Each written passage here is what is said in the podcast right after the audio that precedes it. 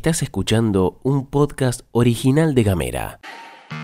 Hoy es jueves 13 de mayo y se viene un día muy cargado. Te contamos que Hay bardo en los CEF y la cosa está muy picante. la situación de las escuelas y el cannabis medicinal van a la legislatura. Hacemos un repaso de noticias covicheras y te contamos cómo viene la gira de Alberto en Europa. Tomate un mate. Un café. Comete una medialuna. Una fruta. Que Flor Vaso y Gastón Lodos te cuentan las noticias en 10 minutos O menos. desde Ushuaia y Río Grande. Para toda la Argentina. Esto es La Pastilla de Gamera.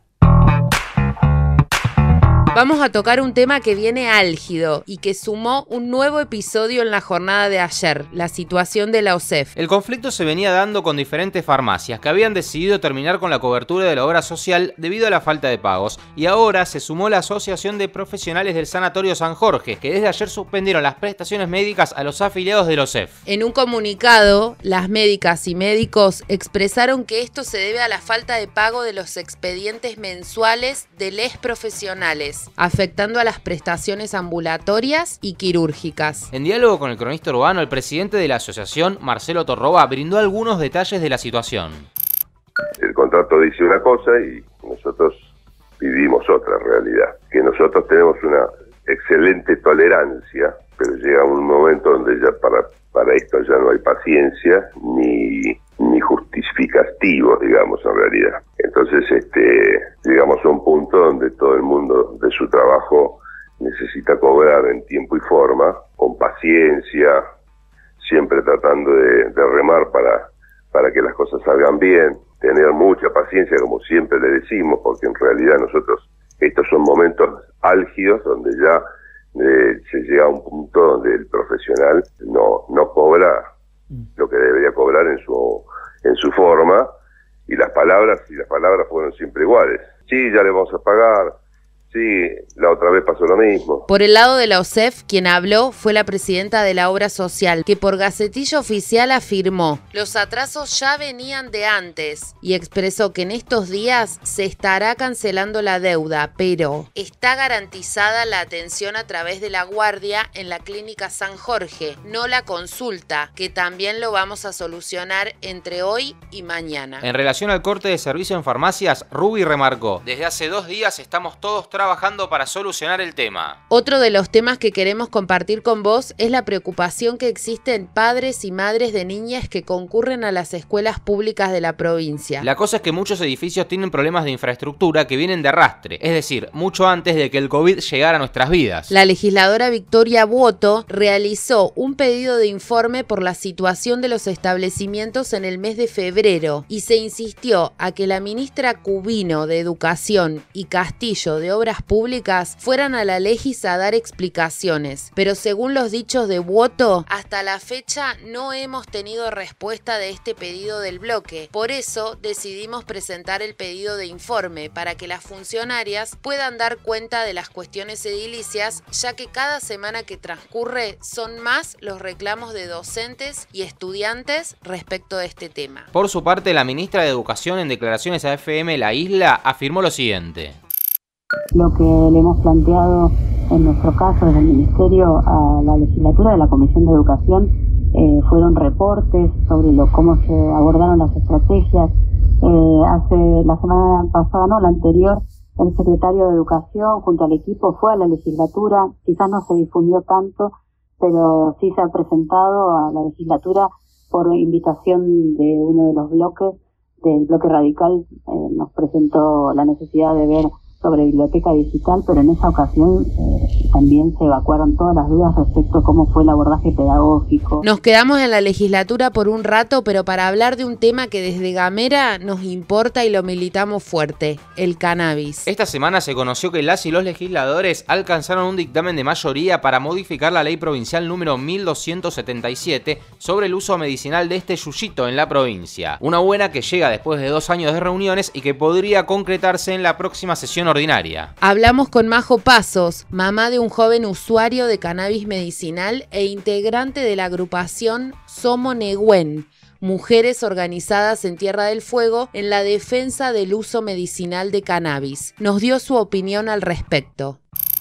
Lo que nosotros venimos planteando es que una vez que esto suceda, va a quedar en manos del Ejecutivo Provincial. Eh, es una oportunidad para demostrar que están a la altura de las circunstancias y ya con la herramienta prontamente pongan en práctica esa ley en la provincia, porque quienes están cultivando y produciendo sus aceites necesitan poder acceder a los permisos, porque muchos pacientes y familias estamos esperando hace largo tiempo poder acceder a los tratamientos y Tierra del Fuego tiene todo lo necesario para poner en funcionamiento la producción local de aceite de cannabis, generando además fuentes de trabajo y el aprovechamiento de los recursos existentes. La última de las provinciales empezó el operativo de invierno que se va a extender hasta el 30 de septiembre. En ese marco, la jefa de capacitación de protección civil, Teodora Serrano, afirmó que hasta esa fecha les vecines tienen que transitar con las cubiertas adecuadas. A cambiar las ruedas entonces. Tenemos economía, literatura y género. Tenemos música, identidad, identidad y humor. Cuando quieras, donde quieras. Donde quieras. Encontra nuestros podcasts en gamera.com.ar.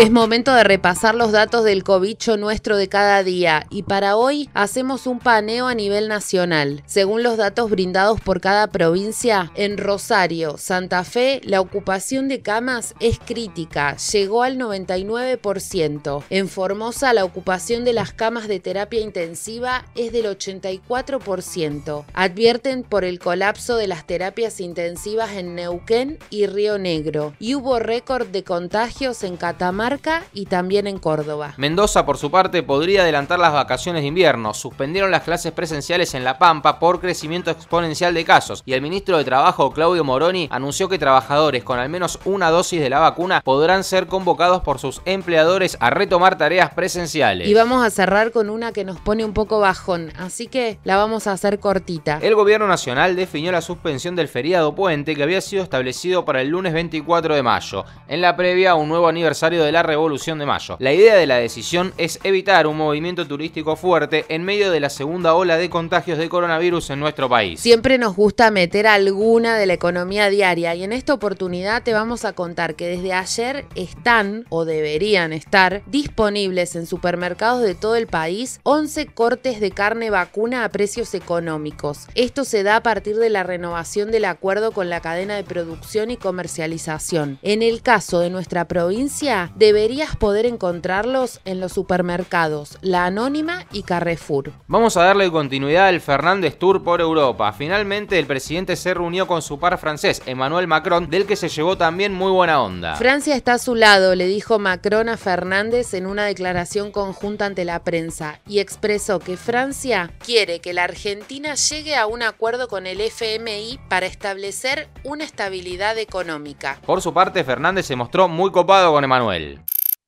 Y yo quiero públicamente agradecerle al presidente de Francia porque en todo este tiempo, tanto en la negociación con los acreedores privados como las tareas de negociación que llevamos adelante con el Club de París y con el Fondo Monetario, siempre Francia nos acompañó. Respecto al tema de la deuda, recordemos que Argentina busca posponer los vencimientos y ver si se puede renegociar más adelante una deuda de 2.400 millones de dólares que tenemos con el Club de París, mientras que en las negociaciones con el FMI se busca avanzar en un acuerdo para renegociar el endeudamiento de 44 mil millones de dólares contraído por el gobierno de Mauricio Macri. Además, ambos se pusieron en común la idea de laburar en una agenda verde, en darle un tratamiento solidario a la pandemia y en la paridad de género. Dos tipos halagándose por un derecho que conquistamos nosotras. La gira sigue por Italia, donde el presidente se encontró en la madrugada argentina con el Pope Francis, reunión de la cual no se desprendió mucho y fue más bien cortita. Nos centramos en la situación del país, con especial referencia a algunos problemas como la gestión de la emergencia pandémica,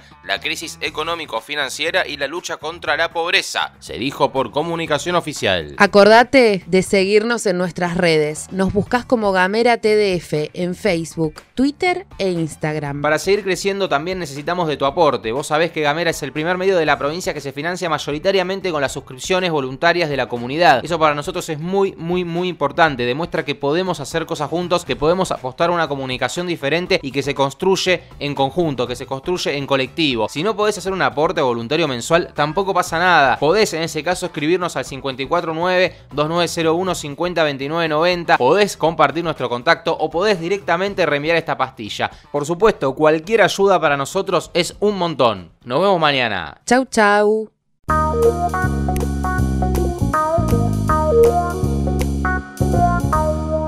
Estás escuchando un podcast original de Gamera.